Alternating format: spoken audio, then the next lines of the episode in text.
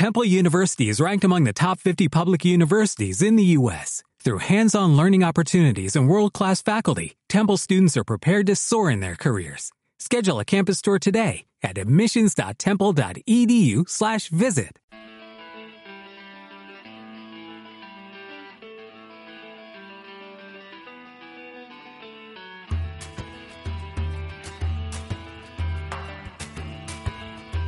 Piedra de toque con Iñaki Macazaga.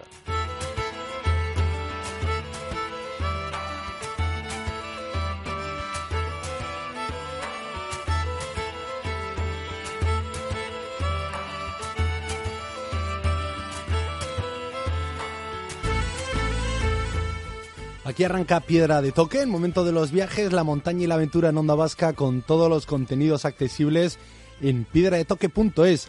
Hoy os propongo atravesar Argentina, Bolivia y Chile en 4x4. El próximo reto que va a vivir el aventurero bilbaíno Ignacio Corcuera Livingston dentro del Rally Dakar 2015. Quedan todavía unos meses para que comience, pero ya ha anunciado que volverá a participar por tercer año consecutivo y que eh, correrá estos 9.000 kilómetros en solitario, como ha realizado todas sus competiciones. ¿Cómo se entrena un Dakar desde Euskal Herria, que tiene esta competición que tanto le engancha? ¿Y con qué ilusión le espera ya esta prueba? Será alguna de las claves con las que eh, hablaremos y realizaremos la entrevista. También la propuesta literaria, el viaje de papel de hoy, lo haremos a través de Pilar Rubio, responsable de la editorial La Línea del Horizonte. Aquí arranca Piedra de Toque rumbo al Rally Dakar.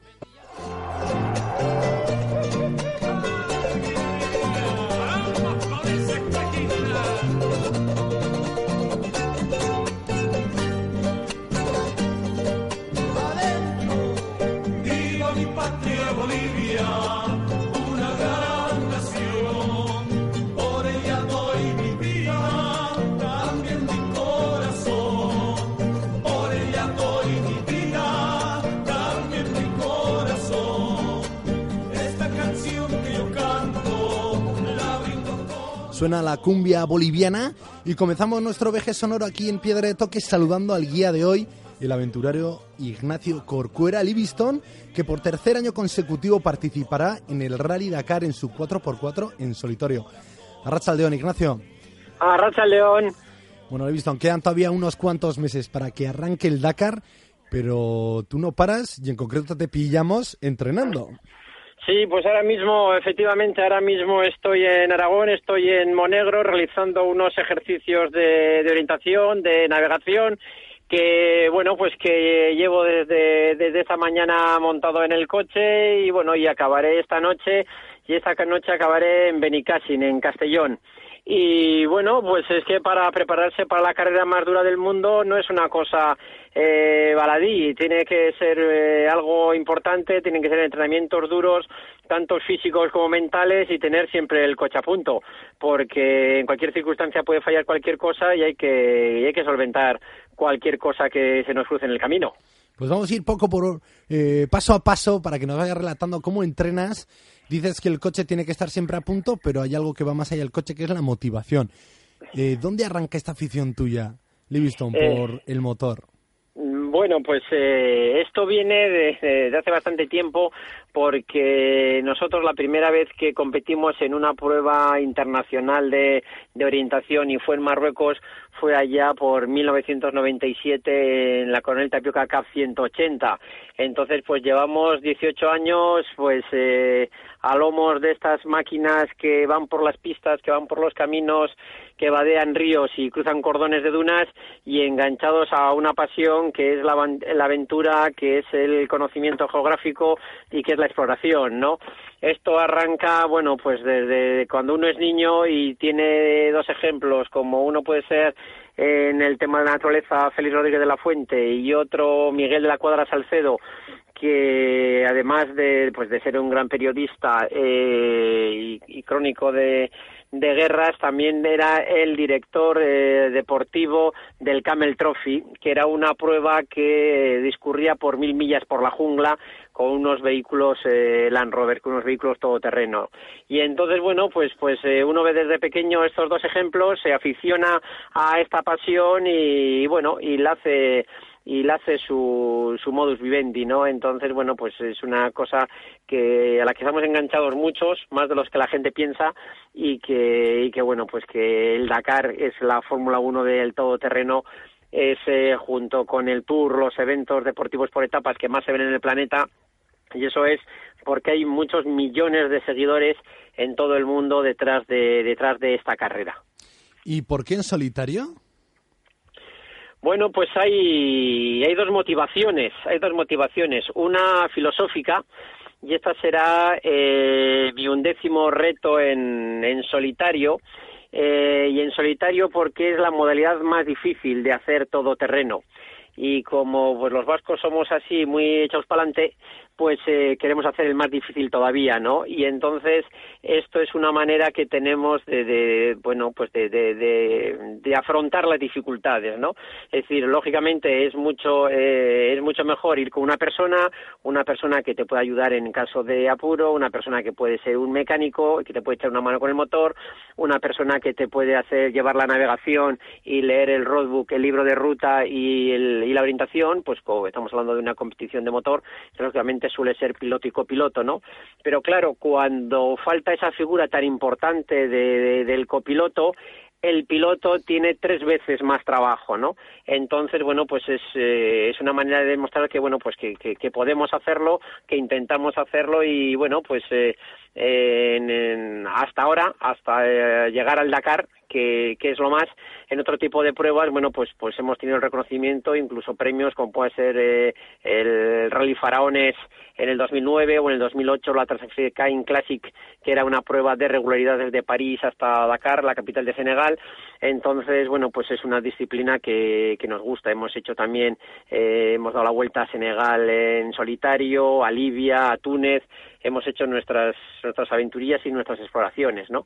Entonces, cuando uno es capaz de un hombre y una máquina enfrentarse a todas estas dificultades, bueno, pues, pues mm, eh, intenta que como digo lo más lo más eh, difícil que es el Dakar porque a diferencia de otras pruebas el crono es bastante exigente y las condiciones son extremadamente duras bueno pues es la meta es el reto es el desafío de, intentar terminar esta prueba que, que bueno pues que, que, que todo el mundo sigue a primeros de año y si con la primera edición el primer Dakar batías un récord, o un, un, sueño, mejor dicho.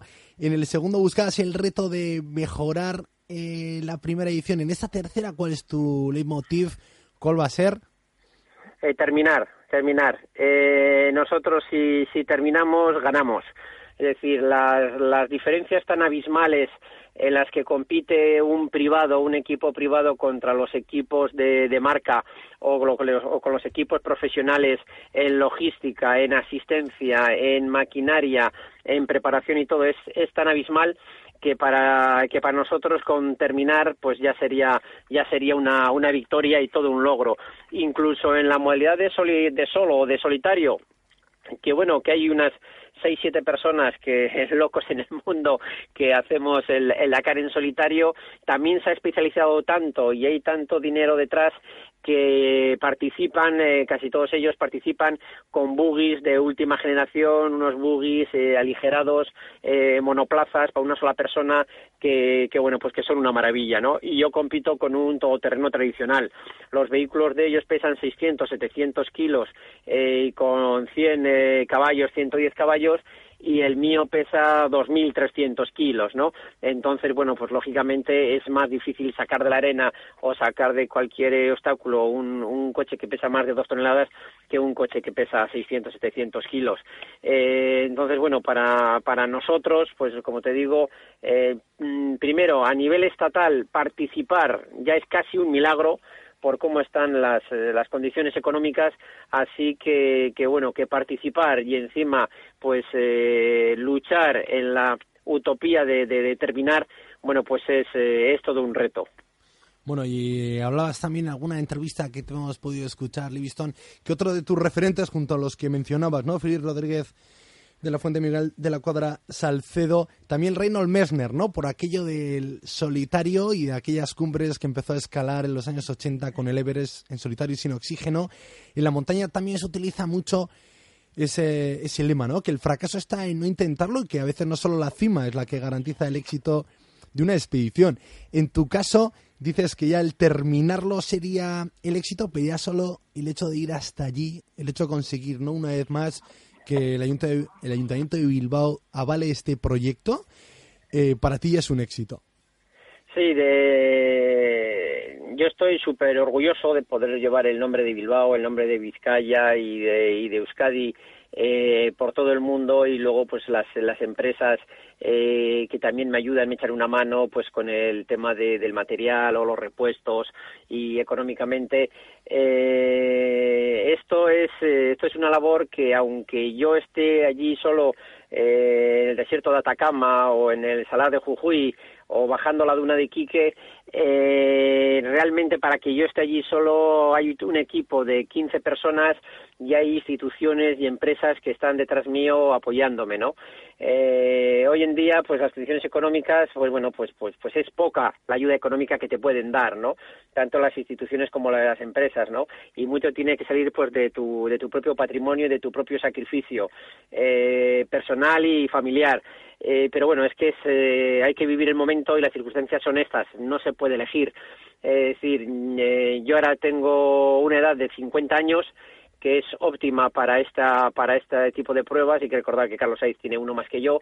Eh, pero es que si esto mismo lo hubiese planteado cuando yo tenía 30 años eh, se hubiesen reído de mí porque todavía no tenía la experiencia suficiente y el aval suficiente ni el palmarés internacional que tengo ahora y lógicamente cuando tenga 70 años tampoco tendré el físico necesario para terminar una prueba de estas, ¿no? Entonces cada uno tiene que vivir su momento y en ese momento intentar eh, con sus herramientas, con sus medios, con su inteligencia y con su talento, pues sacar el máximo el máximo partido eh, a la vida y en este caso al Dakar, que el Dakar es como como una especie de esencia de la vida, ¿no?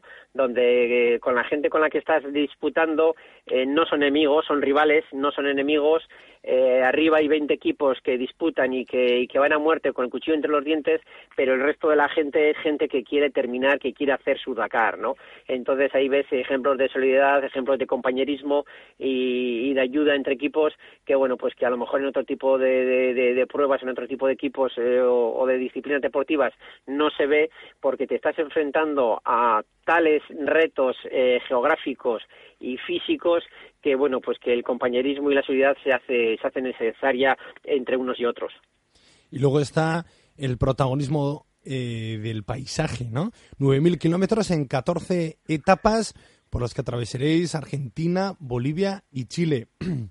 Y tú tienes Sí, la osadía sí. de entrenarte desde aquí. Cómo se entrena uno eh, para ese contexto desde Euskal Herria Eh, sí, a ver, eh, te digo que el Dakar es la cumbre, es la cima.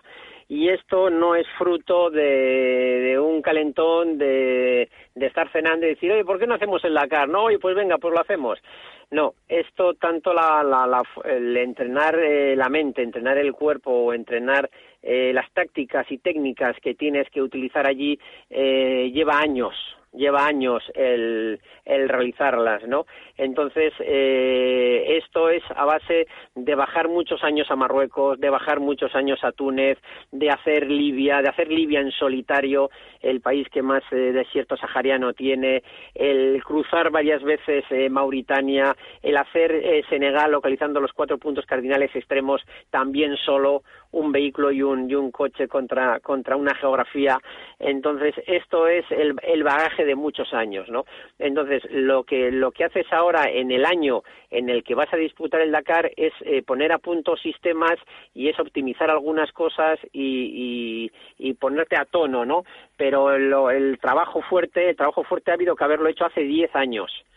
Es decir, esto no es cosa de, de, tres meses o de cuatro meses que vamos a preparar una carrera. Esto es un trabajo de, de- por lo menos diez años que se tiene que tener de experiencia.